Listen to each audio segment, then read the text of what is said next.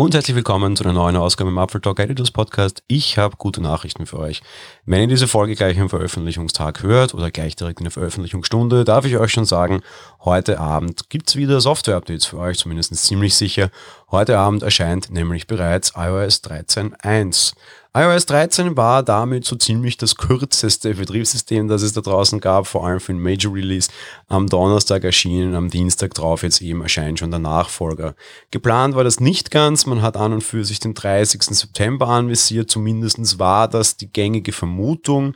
Wir gingen davon aus, am 30. September sollte iPadOS kommen, so ein bisschen die Historie. Und iPadOS wurde in Version 13.0 nie in eine Golden Master geschickt, sondern nur in der Version 13.1. Wir gingen gehen also davon aus, dass sowohl iOS 13.1 als, äh, 13 als auch iPadOS 13.1 eben gemeinsam am 30. September kommt. Das musste auch so sein. Apple hatte das angekündigt, weil am Tag drauf dann ja auch das neue iPad 7 startet kurz vorm Wochenende, beziehungsweise am Wochenende, am Start des iPhone-Tags eigentlich, also das iPhone 11 eigentlich, also am Freitag letzter Woche, kam dann die Information tatsächlich, das ging auch teilweise in die Presse, auch in den Stores wurde es kommuniziert. Ich fand es ganz lustig, ich war gerade dann in dem Store, wie anscheinend die Meldung herumging, iOS 13.1 und iPadOS 13.1 wird vorgezogen und erscheint schon heute Abend. Warum ist das so? iOS 13 ist durchaus instabil und das äh, flog ihnen auch ziemlich um die Ohren. Auf der einen Seite dürfte es bei den Updates am Donnerstag schon die ein oder andere anderen Probleme gegeben haben. Es gab auch bei uns in der Community so das ein oder andere, es wurde so häufig gebrickt gesagt, ich finde die Bezeichnung falsch, das ein oder andere Gerät, das Probleme hatte, das Update auszuspielen und man musste es zurückrollen. Die Geräte waren durchaus noch bedienbar oder downgradebar. Sie waren jetzt nicht komplett softwareseitig kaputt, so wie mein Apple Watch letztes Jahr zum Beispiel. Aber es war eben nicht möglich, ein Update auf iOS 13 tatsächlich vernünftig durchzuziehen. Auch in den Tests der neuen iPhone fiel ihnen das durchaus schon auf das, auf das Genick quasi, da fiel ihnen durchaus schon ins Kreuz dieses Problem, weil es dann wieder hieß, hey, geile Hardware. Aber auf der anderen Seite, naja, irgendwie iOS 13 ist nicht so ganz schick. Ich habe zwar hier geile Hardware, aber meine Testgeräte ratzen mir dauernd ab. Ich gehe mal davon aus, dass das jetzt ein Problem des Software ist und nicht der Hardware vielleicht, aber auch umgekehrt, keine Ahnung, macht es natürlich auch schwer für die Presse, dann solche Dinge entsprechend zu testen. Warum ist das alles so passiert und war das alles so überraschend?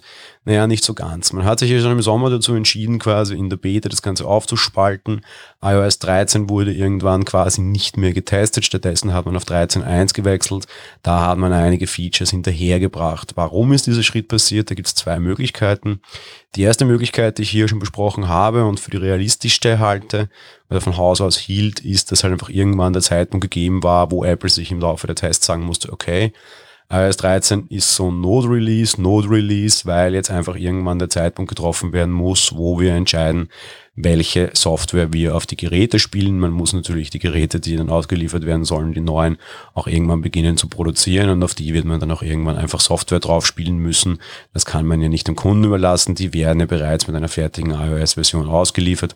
Offenbar war das eben diese iOS 13-Version, die man dann da abgekoppelt hat. Dann sagt er, okay, wir machen jetzt bei 13.1 weiter und gucken, dass wir das möglichst schnell shippen.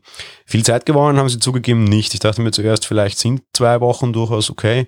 Jetzt sind es irgendwie nicht zwei Wochen, sondern fünf Tage. Vielleicht hätte man dann doch den Mut haben sollen, iOS 13 von Haus aus entsprechend vernünftig weit zu bringen und hätte sich das Ganze irgendwie dann vielleicht doch nochmal fünf Tage schneller geschafft. Sei es drum, ändert nichts. Es ist auf jeden Fall, ja, wieder ein sehr holpriger Software-Release gewesen. Ganz böse nehmen darf man ihnen das nicht. Man muss auch dazu sagen, es war iOS 13 wieder ein Release, wo quasi Features im Vordergrund standen. iOS 12 war halt einfach sehr smooth und sehr toll und sehr okay.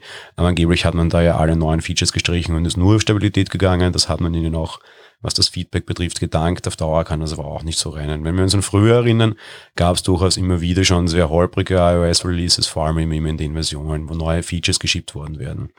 Eine Sache, die mich auch stört und die iOS 13 dann jetzt auch sehr früh behebt, ich habe es in der ersten Reaktion auf die neue Hardware letzten Freitag auch niedergeschrieben, Apple hat halt wieder mal den neuen Käufern, die durchaus viel Geld erbringen, Bananenware ausgeliefert.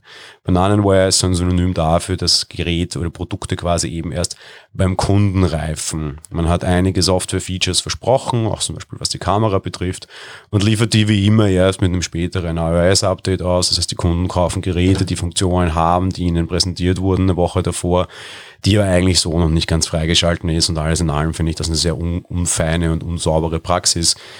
Ob das besser wird, ist einmal dahingestellt mit iOS 13.1, kommt aber zumindest jetzt schon ein bisschen KI in die Kamera und dann haben die Kunden nur fünf Tage länger warten müssen. Im Zweifel, wenn sie ihre Geräte nicht überhaupt erst diese Woche bekommen, mag in Ordnung sein. Trotz allem sollte man auch diese Release-Praxis überdenken. Am Ende hinterlässt es immer schlechte Eindrücke und mittlerweile tatsächlich auch schlechte Presse und das sehr gerechtfertigt. Nicht nur ein draufhauen, so wie ich jetzt, aber hätte ich ein offizielles Testgerät gehabt, hätte ich das auch entsprechend abwerten müssen, weil die Software eben nicht fertig ist und Hardware ist eben nicht nur also nicht nur quasi Bausteine und Bauteile, hardware-technische, sondern da gehört eben auch extrem viel Software heutzutage dazu. Das war's mit der heutigen Folge. Wir hören uns dann morgen wieder. Bis dahin. Ciao.